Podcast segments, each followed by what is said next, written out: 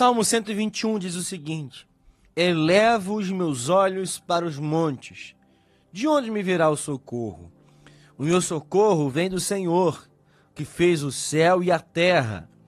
Ele não permitirá que os seus pés vacilem, não dormitará aquele que te guarda. É certo que não dormita, nem dorme o guarda de Israel. O Senhor é quem te guarda. O Senhor é a sombra à sua direita. De dia não lhe fará mal o sol, nem de noite a lua. O Senhor guardará você de todo mal, guardará a sua alma. O Senhor guardará a sua saída e a sua entrada, desde agora e para sempre.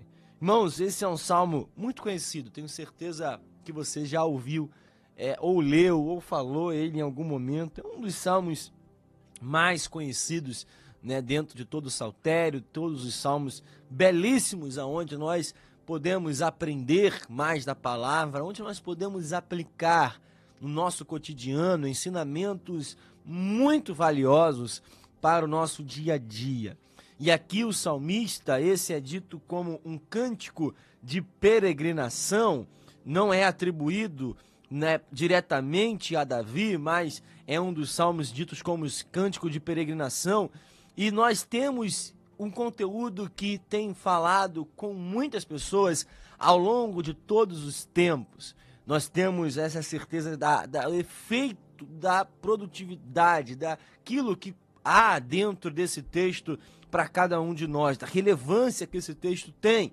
O salmista começa dizendo: Elevo os meus olhos para os montes, eu tiro a minha atenção daquilo que está acontecendo no mesmo plano que eu estou. E isso é interessante que nós devemos fazer todos os dias.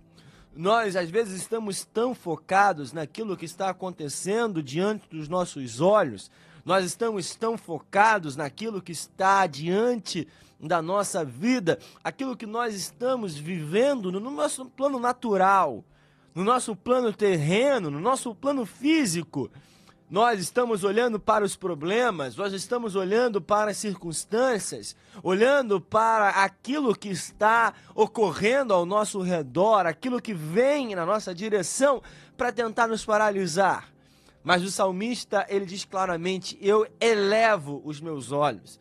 Eu tiro os meus olhos daqui, eu tiro os meus olhos desse plano e vou para um plano superior eu tiro a minha atenção daquilo que está aqui e eu elevo para um patamar superior, para onde pode me vir o socorro. Irmãos, é tempo de a gente elevar os nossos olhos.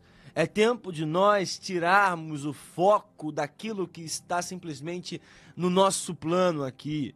Nós devemos sempre lembrar de um texto que eu sou apaixonado, o texto de Isaías, ele está dizendo sobre aquilo que aconteceu no plano natural.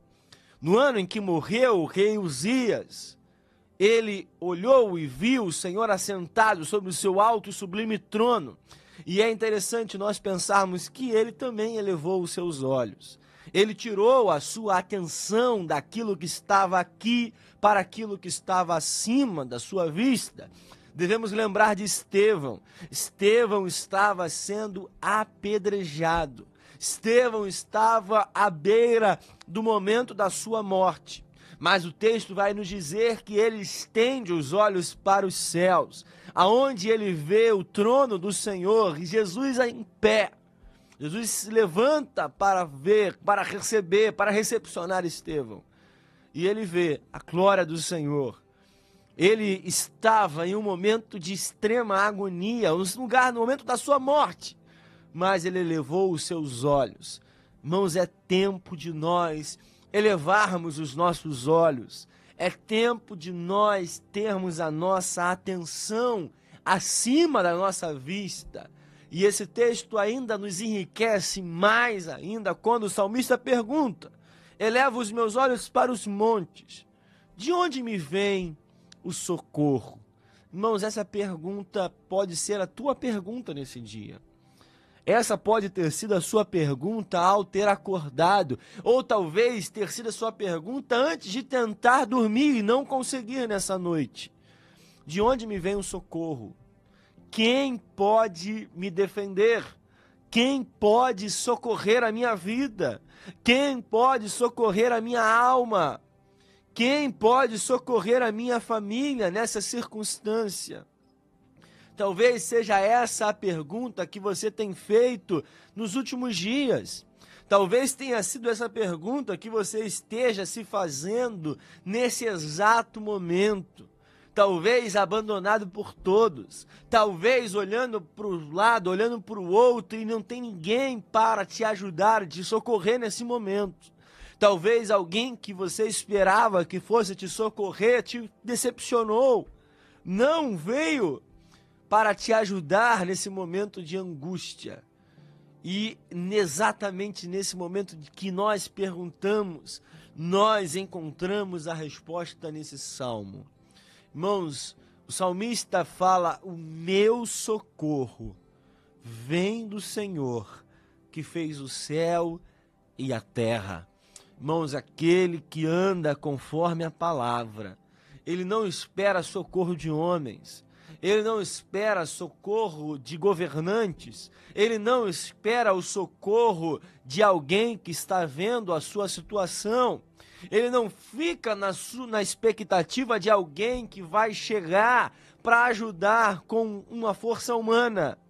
Nós devemos lembrar sempre de Jó, pois eu sei, bem sei, que o meu redentor vive e no final se levantará sobre a terra.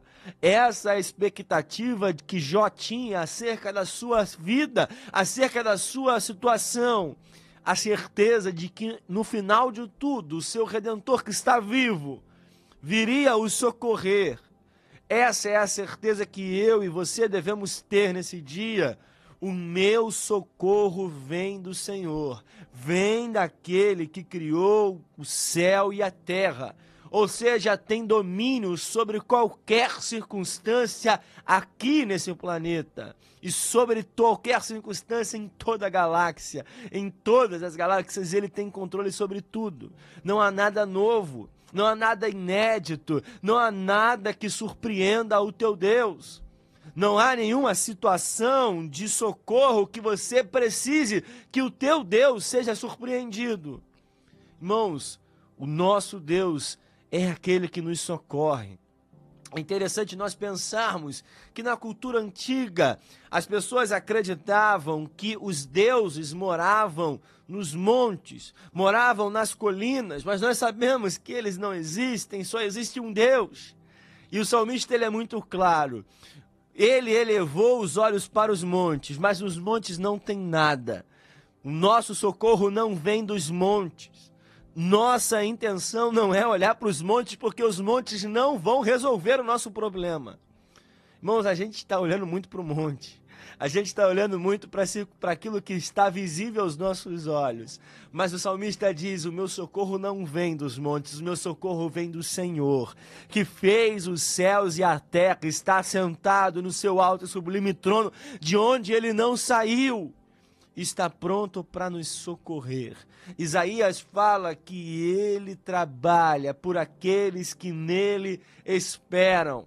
O teu Deus trabalha em teu favor. O teu Deus trabalha para te socorrer. Nesse exato momento onde você está ouvindo essa palavra, o teu Deus está trabalhando para socorrer a tua vida.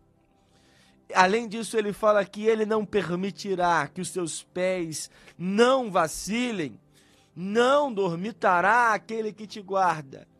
Ele está o tempo todo trabalhando para que você não tenha os seus pés vacilantes, para que você tenha a direção correta, para que você ande conforme o querer dele.